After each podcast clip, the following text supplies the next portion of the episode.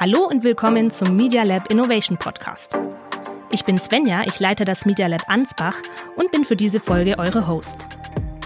Wenn man ein neues Medienprodukt baut, ist es natürlich zunächst einmal super wichtig, dass man eine gute Idee hat und über diese Idee idealerweise auch schon einmal mit ein paar Leuten gesprochen hat. Irgendwann will man die Idee dann aber ja auch etwas vertiefter, also in Form eines ersten Prototypen ausprobieren. Um diesen Prototypen zu bauen, muss man aber nicht gleich Millionen von Euro aufwenden, sondern es gibt auch andere, sehr viel einfachere Möglichkeiten. Über diese rede ich heute mit Thomas Hartmann. Thomas ist Coach der Beratungsagentur Straightforward und hat auch schon viele Media Lab Startups und Talente bei ihrer Prototypenentwicklung begleitet. Hallo Thomas, schön, dass du da bist. Ja, hallo, hallo Svenja, grüß dich. Super, dass es geklappt hat und du uns heute zum Thema Prototypen was erzählen möchtest. Wir stehen ja nun an dem Punkt, dass wir haben eigene Ideen entwickelt, wir haben Nutzerinterviews durchgeführt, wir haben auch unsere Nutzerinterviews ausgewertet. Nun geht es aber darum, wie bekommen wir jetzt raus, ob es wirklich auch die Lösung ist, die auf unser Problem passt und wie können wir mithilfe von Prototypen das austesten. Was sind die nächsten Schritte, die nun passieren? Vielleicht kannst du da ein bisschen was erzählen. Ja, genau. Ich meine, du hast es ja gerade eben schon gesagt, so ja, das ist das erste Mal, dass wir jetzt quasi von der Problemwelt auf die Lösungswelt rübergehen, ja, und da wollen wir natürlich dann sehen, okay, passt unsere Lösung, ja. Mhm. Im Idealfall haben wir in den Gesprächen eben ein klares Problem identifizieren können, ja, und jetzt gibt's auch für jedes Problem gibt's eben viele Lösungen, ja. Das heißt, wir wollen eigentlich möglichst schnell testen, ja, ob das, was wir im Kopf haben, ja, ob das wirklich ähm, ja den Kunden anspricht. Ja, und da gibt's bestimmt äh, unterschiedlichste Methoden und Möglichkeiten. Welche würdest du unseren Hörerinnen jetzt gerade empfehlen, die sie in einer relativ kurzen Zeit umsetzen können? Ja, prinzipiell ist, glaube ich, das, das Wichtigste ist, glaube ich, der Mindset, ja, warum wir ein, ein Prototyp bauen, ja. Und ich meine, das Wort Prototyp ist eigentlich ähm, relativ häufig mit einem technischen, mit einer technischen Machbarkeit verknüpft. Ja, und ich, ich finde das Wort nicht ganz so, ähm, ja, nicht ganz so gut und nicht ganz so intelligent, das so, so zu nennen, ja. Mhm. Wenn man sich anschaut, wie viel gerade Firmen ähm, Produkte bauen, dann ist eben das Einfachste, das komplette Ding einfach zu bauen, so umzusetzen, wie du es im Kopf hast. Ja. Aber okay. dann haben wir natürlich nicht den Effekt, dass wir wirklich testen, ob unsere Idee zu dem Kunden passt. Ja. Mhm. Und ähm, ja, das, das kann man eigentlich machen, wenn man, wenn man sich vorstellt, dass man einfach nur eine Visualisierung von seinem äh, Produkt machen will, ja, äh, um dann zu sehen, ob die, ob die Zielkunden wirklich auf ja das Angebot, auf die, ja, auf die Fassade quasi anspringen, ja. Es gibt ein gutes Wort, was ich mal gehört habe von einem ehemaligen Google-Produktentwicklungschef, äh, der hat gesagt, Pretotype, ja, ein Pretend to have a Prototype. Ja. Mhm. das heißt, es ist noch eine kleinere Version, äh, etwas super leichtgewichtiges. Ja. Und ich glaube, die Hörer haben ja jetzt heute auch nur einen Tag Zeit, um wirklich was umzusetzen.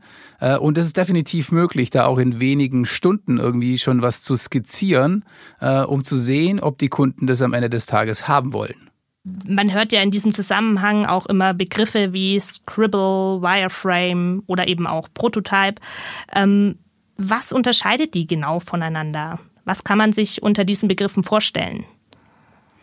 Ähm, ja, es ist eine verschiedene, ich sag mal, eine verschiedene Tiefe, ja, äh, Low Fidelity oder High Fidelity sagt man eben auch dazu. Ähm, und ich starte eigentlich ganz gerne mit einem sehr, sehr einfachen Prototypen, ja, nämlich das Feedback eures Kunden wird auch verschieden sein, ja, je nachdem, ob ihr äh, mit handgemalten Screens um die Ecke kommt für eine App zum Beispiel, ja, oder ob ihr schon Pixel Perfect was gemacht habt, ja. Ähm, je gröber der Prototyp ist, desto ähm, ja, gröber ist auch das Feedback. Das bedeutet, wenn ihr wirklich ein, wenn es schon aussieht, wie wenn es fertig wäre, ja, dann kommt oft eben auch so, okay, den Button würde ich irgendwie anders machen, den würde ich irgendwie bunter machen, andere Farbe, sonstiges, ja. Aber was ihr ganz am Anfang eigentlich wollt, ist ja Feedback auf das Konzept. Ja, und Feedback mhm. für das Konzept kann man eben auch bekommen, wenn man sehr, sehr einfache Prototypen hat. Ja, wir hatten mal ein Team zum Beispiel bei einem Corporate ähm, bei einem Intrapreneurship-Programm, also wo Corporates eben mit einem Team eine Idee umgesetzt haben. Die mhm. haben eine Webseite auf Papier aufgemalt, sind zum Kunden rausgefahren ähm, und sie hatten die Annahme, dass der Bestellprozess im Moment, und da ging es um ähm, ja, Ladesäulen für Mehrfamilienhäuser. Okay. Sie hatten, sie hatten die Annahme, dass der Bestellprozess das Schwierige oder das Schlechte da an, an dem Produkt derzeit ist, ja. Und die haben einfach, die kamen frustriert zurück und haben gesagt, so ja, der hat es absolut nicht kapiert, was wir von ihm wollten, ja. Und die konnten dann eben relativ schnell ihr Konzept verändern ja, und haben es eben das Konzept dahin gedreht, dass es wirklich äh, einen Mehrwert hatte. Ja, die haben so eine Halterung gemacht und dann konnte man dort die äh, Ladestation draufklippen quasi. Ah, verstehe. Das ist quasi dann, also das wäre dann die Form eines Scribbles, ne? Oder in dem Fall auch äh, Wireframe ist quasi ein, ein bisschen ausgearbeitetere Form eines Scribbles, ne? Eine Pixel, also eine webbasierte Form. Genau, also ähm, es gibt eigentlich drei Formen. Ja, entweder man malt was mit Hand, dann ist es eben Scribble oder, oder also einfach auf einem Notizzettel ähm, ja, ge gezeichnet. Dann gibt's Wireframe-Tools, das sind dann quasi nur die Boxen und die sagen, okay, das soll jetzt ein Bild werden, später das wird ein Video. Ja, oder ihr könnt auch relativ einfach heutzutage mit Technologie wirklich Screens eben erstellen. Ja, da gibt's vielleicht ähm, ja vielleicht auch einen Tooltip für die für die Zuhörer. Ja, alles was man mit Apps macht, alles was man mit mit Screen macht, kann man sehr, sehr gut äh, mit Marvel eben ähm, leichtgewichtig und schnell umsetzen, ja. Also da könnt ihr heute noch irgendwie äh, bis 12 Uhr könnt ihr euren ersten Prototypen haben, ja, und geht damit raus eben zu den Leuten, die ihr gestern schon gesprochen habt. Ja, wo ihr wirklich das Gefühl hattet, die haben dieses Problem, das ihr beim Kundensegment vermutet, äh, und könnt da wirklich die Lösung quasi nochmal vorstellen. Ja. Äh, Im Idealfall habt ihr auch die E-Mail-Adressen oder Kontaktdaten eben gestern mit festgehalten äh, und dann kriegt ihr schnelles Feedback. Ja. Hast du vielleicht sogar noch mal so ein bis zwei konkrete Beispiele? Also du hast ja schon eins genannt, aber auch aus dem Medienbereich. Du hast ja auch schon oft mit Startups aus dem Media Lab zusammengearbeitet. Wie so ein Prototyp, der zum Beispiel auch auf einer sehr contentlastigen Idee basiert, aussehen könnte? Mm. Ja, was fällt mir da konkret ein? Wir hatten, ähm, ja, wir hatten vor kurzem hatten wir jemanden, der den Aufbau einer Webseite verändern wollte, ja, mhm. der vorgeschlagen hat, dass die Artikel eben in verschiedenen Längen bereitstehen. Äh, und da sah der Prototyp ähm, so aus, ähm, dass die Katja war das, äh, die hat eben ein Plugin äh, installiert, mit der man Webseiten auf dem eigenen Rechner äh, manipulieren kann. Ah, okay. ja, das heißt, der, mhm. Das heißt, sie konnte wirklich das Produkt so erzeugen, wie es später aussehen würde, ja, und konnte dann eben nur an ihrem Rechner, ja, mit Leuten, äh, das Leuten eben zeigen und konnte so wirklich die, ja, ein, ein quasi reales Produkt ähm, ähm, vertesten, ja. Und das ist eigentlich so die Idealvorstellung, die wir haben, ja. Es gibt da auch ähm, ein sehr schönes Beispiel, äh, Dropbox kennt jeder, ja. Mhm. Und äh, könnt ihr mal googeln, erstes Video von Dropbox. Der hat, ähm, der hat ein Video gemacht von seiner Software, ja, ohne eine Zeile Code zu schreiben. Ja, und dieses Video hat einfach perfekt gezeigt, wie das Produkt am Ende des Tage, Tages aussehen soll. Ähm, und, und, und hat dann eben äh, sehr viele E-Mail-Adressen als äh, Validierung sozusagen als Currency einsammeln können. Ja, und das ist eigentlich genau das, was ihr mit dem Prototypen erreichen wollt. Ja, ihr wollt äh, nicht nur ein gutes Gefühl haben, dass die Kunden euer Produkt am Ende des Tages ähm, kaufen werden, sondern mhm. ihr versucht tatsächlich etwas Belastbares einzusammeln. Ja, eine E-Mail-Adresse, ähm, vielleicht im B2B-Bereich ein, ein, Commitment für ein nächstes Meeting. Ähm, vielleicht noch besser wäre, ähm, wenn ihr ein Letter of Intent habt, ja, wenn ihr vielleicht sogar, wenn es ein, ein, sehr ausgereiftes ähm, ja, Klick-Prototyp ist, auch schon, schon Pre-Sales machen könnt. Ihr könnt Leuten sagen, so schau her, ähm, wir werden das Ding bauen und wenn wir es bauen ähm, und du das heute kaufst, kriegst du das zum halben Preis zum Beispiel, ja. Und was du damit eben machst, ist, du nimmst eine, ähm, eine Entscheidung, die eigentlich in der Zukunft ist, ja, ob die Leute das Produkt kaufen, holst du ins Hier und Jetzt. Mhm. Ja, und damit können dich die Leute nicht mehr anlügen. Ja. Und das ist das, was du wirklich im Kern eigentlich machen willst mit deinem Prototypen. Verstehe. Teilweise gingen deine Beispiele ja schon in den Bereich rein, aber wie sehe es jetzt zum Beispiel aus, wenn ich äh, gar kein Produkt in dem Sinne habe, sondern eher einen Service, den ich anbieten möchte mit meiner Idee. Was, wie kann man das in einer Form Prototyp in Anführungsstrichen austesten? Ja, der Service ist eigentlich noch viel einfacher oder viel besser.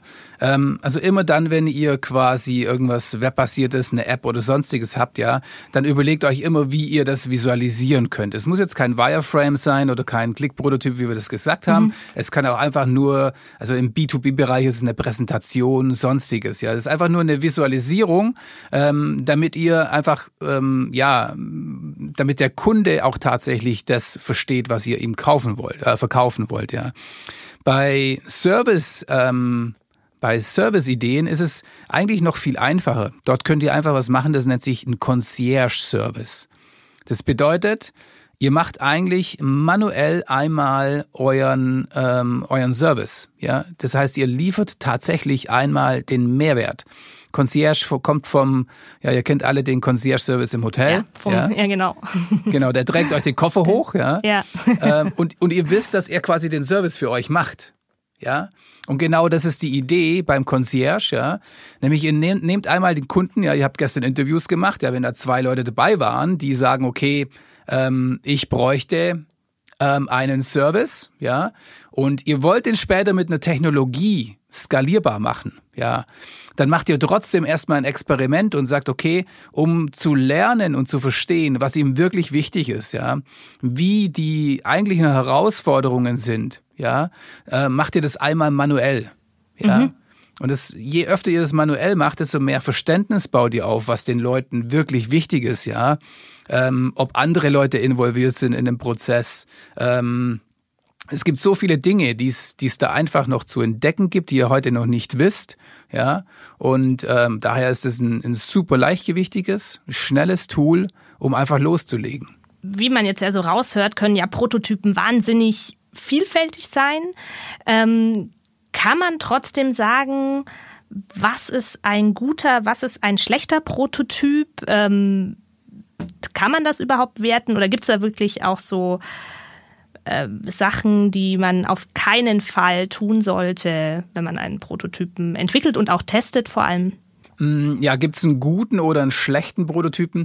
Ihr müsst euch immer das Ziel vor Augen halten. Ja, und das ist wirklich, ihr wollt lernen. Ihr wollt lernen, ob eure Idee am Ende des Tages von den Kunden gekauft wird. Ja, und das könnt ihr super leichtgewichtig machen. Ja, ihr müsst dafür nicht ein Produkt vollkommen ähm, bauen. Ja, je je schneller das geht, desto schneller könnt ihr auch lernen. Wir mhm. sagen auch dazu die Critical Assumption. Ja, passt meine Lösung auf die Zielgruppe?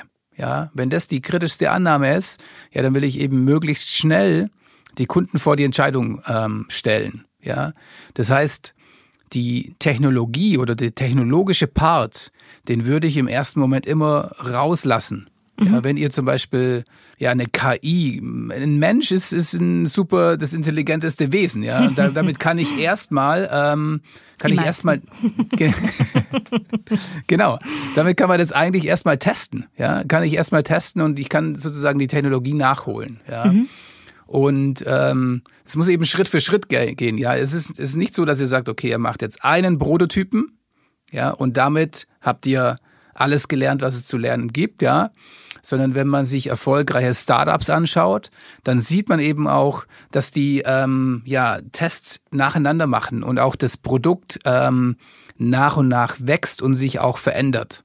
Ja, auf Basis des Feedbacks, was ihr vom Kunden bekommt. Und was mache ich jetzt, wenn ich plötzlich merke, oh je, es ist doch nicht das, was äh, was der Kunde will. Vielleicht ähm, setze ich dann wieder komplett zurück oder fange ich ein bisschen an, an dem Prototypen zu schleifen erstmal oder sollte ich wieder bei der Ideenentwicklung komplett anfangen? Also dieses Scheitern während des Prozesses. Also erstmal muss man sagen, herzlichen Glückwunsch. Ja, wenn du wirklich sehr sehr früh im Prozess merkst, dass es der falsche Weg ist, ja, dann hast du unglaublich viel Zeit und Ressourcen ähm, eben gespart. Ja, und ähm, wir haben oft Gründe auch im Media Lab, ja, die dann enttäuscht sind, dass die Idee eben nicht so funktioniert, wie sie gedacht haben. Ja, und wir haben das teilweise schon im, im, in der Problem-Interview-Phase, also wenn sie wirklich rausgehen und mit Kunden sprechen. Hast du da vielleicht sogar ein konkretes Beispiel gerade, ähm, ähm, was dir einfällt aus letzter Zeit?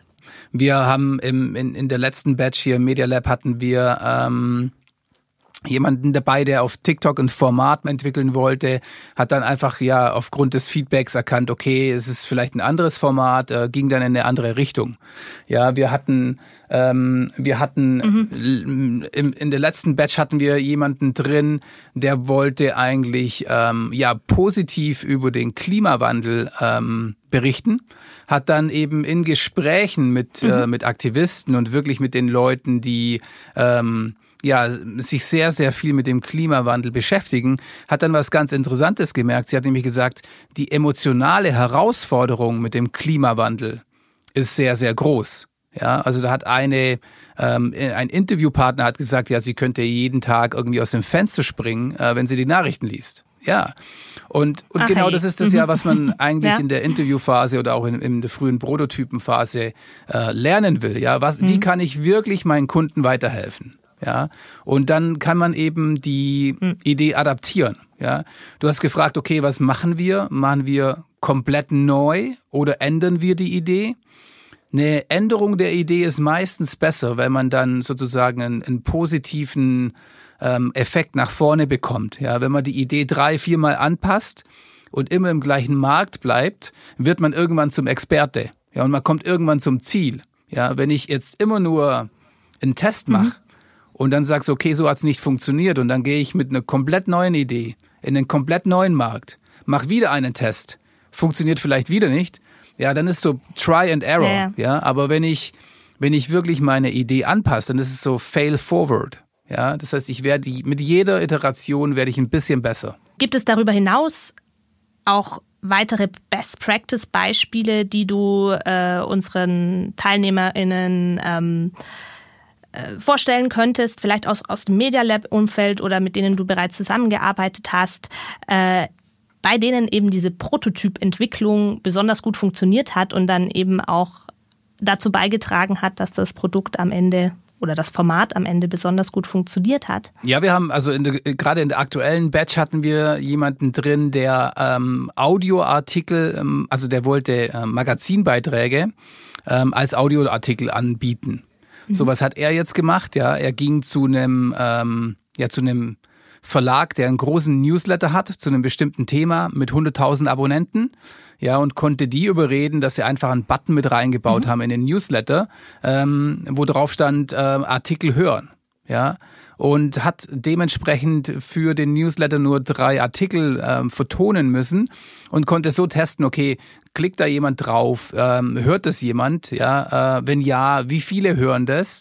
Äh, und er hat dann eben auch einen Fragebogen dahinter gehängt, ja, ob er die Leute an, ähm, ja, ansprechen darf und konnte so dann eben auch noch viel lernen, ja, in welcher Situation die Leute das ähm, tatsächlich benutzen, wie sie das benutzen, warum es vielleicht angenehmer ist als zu lesen ja, und, und all die Dinge, die man dann eben äh, wissen muss über, über die Nutzung, über das Nutzerverhalten später und konnte so viel rausfinden. Wie würde es jetzt weitergehen? Also was wären die nächsten Schritte, dass man sich auch schon mal auf das Ziel ein bisschen einstellen kann? Also ich entwickle meinen Prototypen, um danach was damit zu machen. Ja, das Ziel ist ganz klar, dass du ähm, dir sicher bist, dass das, was du bauen willst, wirklich einen Mehrwert bringt. Das heißt, den Prototyp machen wir wirklich, mhm. ja, um reale Reaktion idealerweise von unseren Kunden zu bekommen. Ja, ich habe, ähm, da fällt mir gerade noch ein, ein, sehr positives Beispiel ähm, ein von einem von von einem Münchner Gründer, der hat ähm, ein Startup nennt sich Patentpilot und der ist ähm, erst rausgegangen mit einer PowerPoint zu Patentanwälten, wollte er seine Lösung verkaufen. Ähm, es hat im ersten Moment nicht funktioniert, dann hat er seine Lösung nochmal verändert, ja hat wieder eine PowerPoint dabei gehabt, hat dann gesagt, okay, das geht in die richtige Richtung. Und dann hat er einen sehr leichtgewichtigen Prototypen mit mit ähm, mit Technologie, die frei verfügbar äh, im Internet ist, ja, also Tableau nennt sich das. Äh, und er hat eine Auswertung von Patentschriften gemacht, ja. Äh, und das hat er zu den Patentanwälten gebracht, ja, und hat dort tatsächlich die Lösung erstmal verkauft. Ja, er hat gesagt so, ich ich baue diese Software wenn du mir heute 5000 Euro gibst. Mhm. Ja, und das hat er mit sechs Patentanwälten geschafft, ja, und damit hat er sich eben sicher sein können, ja, dass die Entwicklung ähm, tatsächlich ähm, ja trägt oder funktioniert. Ja, wir hatten vorher das Beispiel mit äh, Dropbox die ähm, versucht haben, ich, die haben mit, mit richtig vielen ähm, ja, Investoren gesprochen, die alle nicht investiert haben. Und dann hat er das Video äh, rausgebracht und er hat 70.000 E-Mail-Adressen eingesammelt. Und damit hat er einfach den Beleg, ja, dass die Leute das, diese Software wollen. Ja, das heißt, euer Prototyp ist wirklich da, dazu da, zu belegen, dass das Produkt gebaut werden sollte. Ja, und dann könnt ihr euch im nächsten Schritt, ja, könnt ihr euch überlegen, okay, wie kann ich denn die erste Version, die wirklich funktional ist, bauen? Was für leichtgewichtige Technologie kann ich, kann ich nehmen? Äh, und dann habt ihr eben ja wieder Optionen, ja, und könnt sagen so, okay, wie groß soll der nächste Schritt sein? Ja, wie viel Technologie will ich wirklich dafür verwenden? Ja, wie viel Aufwand soll dort tatsächlich drinstecken? Verstehe. Und hättest du vielleicht dann noch einmal so kompakt für die Hörerinnen vielleicht so die drei oder vier wichtigsten Tipps, die man so beim Bau eines schnellen Prototypen erstmal befolgen sollte. Du hast jetzt ja schon sehr viel genannt, aber einfach nochmal kompakt. Ja, ich würde euch empfehlen, setzt euch ein hartes Zeitlimit. Ja, Nehmt euch bis 12 Uhr und geht mit der ersten Visualisierung raus auf die Leute zu, die ihr gestern schon im Gespräch hattet. Ja, wenn man das nicht macht, dann neigen wir immer dazu, zu perfektionistisch zu sein. Ja, wir schämen uns über mit einem mit einem Scribble oder mit mit einem ersten Klickprototypen, der nur gezeichnet ist, rauszugehen. Ja, aber am Ende am Ende des Tages ist es immer jedes Team, was kontinuierlich ähm, äh, Feedback von seinen Kunden bekommt, ja, wird irgendwann erfolgreich werden. Oder die erfolgreichsten Team haben sehr, sehr viel Feedback mhm. vom Kunden. Das heißt, das ist das Wichtigste. Äh, und macht den Prototyp nicht perfekt, ja. Schaut, dass ihr die zukünftige Entscheidung über den Kauf ins Hier und Heute eben holt, dass ihr in irgendeiner Art und Weise Currency einsammelt, ja, und dass ihr einfach für euch und ähm, für potenzielle Investoren oder ein Acceleratorenprogramm oder sonstiges ähm, einfach Belege sammelt, ja, dass das, was ihr im Kopf habt, wirklich gebaut werden sollte. Du hast jetzt in Bezug auf Scribbles und Wireframes, äh, Prototypen allgemein ja schon das Tool Marvel App genannt. Äh, hast du eventuell noch ein, zwei, drei weitere Tipps, ähm, die einem das vielleicht ja sogar das Zeichnen erleichtern oder das grafische Darstellen. Also wenn jemand jetzt Marvel nicht so gerne gerne mag, dann es gibt ein Tool, das nennt sich Kinotopia. Damit kann man das tatsächlich im PowerPoint machen. Äh, die etwas professionelleren ähm, gehen dann vielleicht zu InVision oder sonstiges. Ja. Ähm, Allgemein, also ich meine, im B2B-Bereich äh, zum Beispiel ist einfach PowerPoint das, das, ähm, ja, das Tool der Wahl, weil das ist einfach so Common Sense und dann kann man irgendwie ein, ähm, ja, ein, ein Letter of Intent oder äh, irgendwas hinten anfügen, ja. Ähm, ansonsten eine Landingpage lässt sich heutzutage super einfach in zwei, drei Stunden erstellen mit Wix.com oder Jimdo oder solchen Baukästensystemen, ja. Ähm, und die kann man auch eben dann eben rausnehmen auf einem Tablet, wirklich mit den, mit den Leuten interagieren. Ja, und dann kommt es eben auch ein bisschen drauf an, was die Idee ist. Ja, es gibt für Chatbot gibt's super einfache Tool äh, im Internet mit ManyChat kann man zum Beispiel ähm, Chat-Abläufe ähm, prototypisch umsetzen. Ach, cool, okay. Ja. Mhm. Ähm, das geht super schnell. Da kann man mehr in wenigen Stunden kann man ähm, ja dort Abläufe eben simulieren. Ähm, Ansonsten, was haben wir noch gehabt? Ähm, mit VoiceFlow lassen sich ähm, ja Funktionalitäten auf Alexa oder Google Home simulieren. Ja, dort kann man tatsächlich die Sprachsteuerung quasi prototypisch umsetzen. Ähm, ist auch super, ähm, super einfach eigentlich. Ähm, man kann im Internet einfach nach vielen Lösungen auch ähm, googeln mit Non-Code. Ja, dort gibt's viele Applikationen, die ja, wo man eben Apps zusammenklicken kann, ohne dass man wirklich Code braucht. Ja, es gibt so Tools wie Zapier, wo man sich eben ja Funktionalitäten zusammenklicken kann. Ja, if this then that äh, ist ein anderes Tool, wo man eben ja sagen kann, okay, wenn mein Handy irgendwie äh, in den in den Geofence reinkommt, dann geht ein Garagentor auf oder sonstiges. Ja, also dort dort kann man dann eben Funktionalitäten teilweise auch ähm, ohne Code generieren. Ja, ich finde das eben auch immer sehr, sehr spannend, ähm, äh, da, was ich auch viel hier am Media Lab gelernt habe, dass man ohne Coding-Kenntnisse schon sehr äh, taugliche Sachen bauen kann, quasi, oder die, die, man dann wirklich gut vertesten kann auch. Ähm, vielleicht können wir auch noch mal ganz kurz auf diese Testing-Situation eingehen, ähm, um sich das vielleicht noch ein bisschen genauer vor Augen zu führen. Ich ich teste ja doch auf ein gewisses Problem hin. Gibt es da so ein bisschen Sachen, die ich beachten muss, dass quasi der User nicht unbedingt, also dass der wirklich auch das testet, was ich herausfinden müsste? Weißt du, was ich sagen möchte. Also natürlich, wenn der Prototyp schon mal nicht zu kompliziert ist, ist das sicherlich ein gutes Zeichen. Ah, perfekt, ja. Das ist noch eine gute Frage. Ich glaube, das äh, müssen wir den, den Zuhörern unbedingt noch mitgeben. Äh, und zwar, was mache ich, wie frage ich denn? Ja. Ähm, und wenn ihr jetzt jemanden vor euch sitzen habt, ähm, mit dem ihr irgendwie in den vergangenen Tagen schon gesprochen habt, äh, und ihr wisst, er hat das Problem, ja, dann könnt ihr einfach ähm, ja zu ihm gehen und sagen: Schau mal, ich habe mir das überlegt und ihr zeigt eure Lösung. Und dann müsst ihr schauen, was es in seiner Welt verändert hätte. Ja, ihr fragt dann, okay, wie wäre letztes Mal die Situation gewesen, wenn du das Tool schon gehabt hättest, wenn du meinen Service schon gehabt hättest, ja? Was hätte das für dich verändert? Und dann wollt ihr natürlich hören, was sein, was sein Empfinden ist. Ein gutes Zeichen ist dann, wenn er, wenn er nachfragt, was die Lösung alles könnte, ja, wie das mhm. wirklich funktionieren könnte.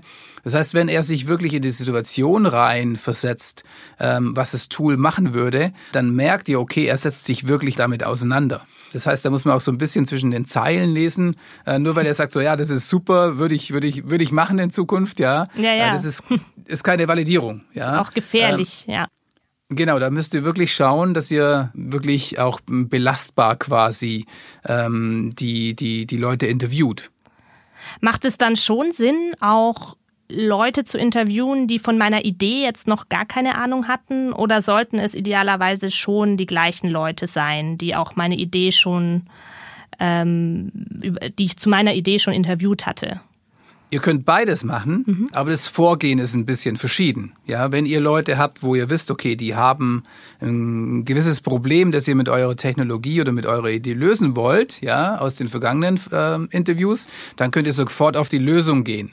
Wenn ihr jetzt mit neuen Leuten sprecht, dann würde ich erstmal das Problem Interview vorne anstellen. Also das, was ihr gestern quasi gemacht habt, ja, rausgehen Interviews. Wer ist der Kunde? Hat er, kennt er die Situation? Mhm. Ja, ist es überhaupt mein Nutzer? Ja, das will ich natürlich sicherstellen sicherstellen, dass ich wirklich mit jemandem, jemandem spreche, der auch die, die Situation oder die Herausforderung kennt.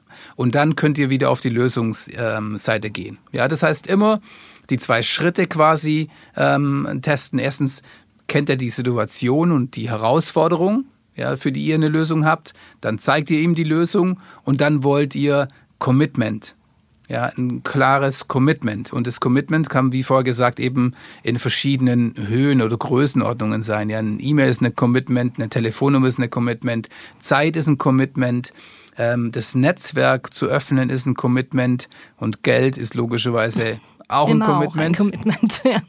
Was wir am allerliebsten haben natürlich. Ja. ja. Hast du eine Empfehlung, wie viele Schleifen man mindestens testen sollte, ähm, oder gibt es da wirklich überhaupt gar keine Regel, weil es sehr, sehr unterschiedlich ist? Oder sollte man schon mindestens zwei, dreimal testen und refinen, äh, bevor man den Prototypen etwas weiterentwickelt ähm, zum Produkt? Ich glaube, es gibt keine ganz klare Regel, ähm, aber typischerweise ist es so, dass die Entwicklung von neuen Produkten ein bisschen eine Entdeckungsreise ist. Mhm. Das heißt, man geht raus und denkt, okay, der eine Kunde oder das eine Segment hat sicherlich die Herausforderung. Und dann gibt es einen schönen Spruch von äh, Steve Blank, der sagt, uh, no plan survives first contact with customer. Mhm. Ja, das heißt, ähm, man geht raus und die Welt ist typischerweise anders, als man sich das vorstellt. Ja, und dann muss man eben die Idee adaptieren. Ja, und es kann, das kann in einer sehr frühen Phase sein, wo ihr noch kein Produkt habt. Es kann aber auch sein, dass ihr die Lösung ähm, relativ häufig oder viel adaptiert. Was aber auch gut ist. Ja, wenn ihr mit Kunden sprecht und nichts an eurem Produkt ändert, dann macht ihr was falsch. Mhm. Ja, ihr müsst was ändern. Ihr müsst den Input zulassen.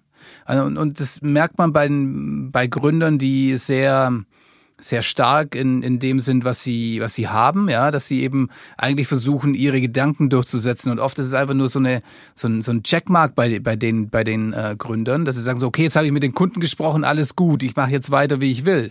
Ja, das fällt euch später wieder auf die Füße, womöglich. Das heißt, seid da einfach ehrlich mit euch selbst. Wenn ihr das macht, dann nutzt die Zeit auch für euch ähm, und versucht nicht einfach nur so, ein, so, ein, so eine Checkbox zu, zu ticken. Ja, es bringt euch selbst nichts, wenn am Ende des Tages dann nicht euer Produkt erfolgreich ist. Das ist doch ein super Tipp zum Abschluss. Äh, beziehungsweise ich habe vorhin noch einen Spruch auf deinem, halt doch noch mal kurz deinen Laptop hoch. Wir sehen uns hier Corona-konform natürlich durch die Scheibe. Da steht Sleep Test, Learn, Repeat. Ja, Dabei genau. wünschen wir euch jetzt natürlich viel Spaß. Vielen Dank, Thomas, für das spannende Gespräch. Vielen Dank, Svenja. Vielen Dank für die Einladung. Hat mir sehr viel Spaß gemacht. Mir auch. Vielen Dank. Das war mein Gespräch mit Thomas Hartmann und ich hoffe, auch ihr konntet daraus viele neue Tipps und Infos mitnehmen.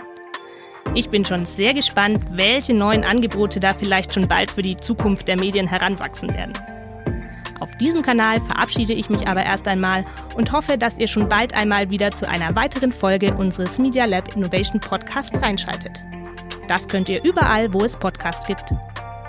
Und weitere Themen rund um das Thema Medieninnovation findet ihr wie immer natürlich auch unter www.media-lab.de. Viel Spaß beim Hören und bleibt innovativ.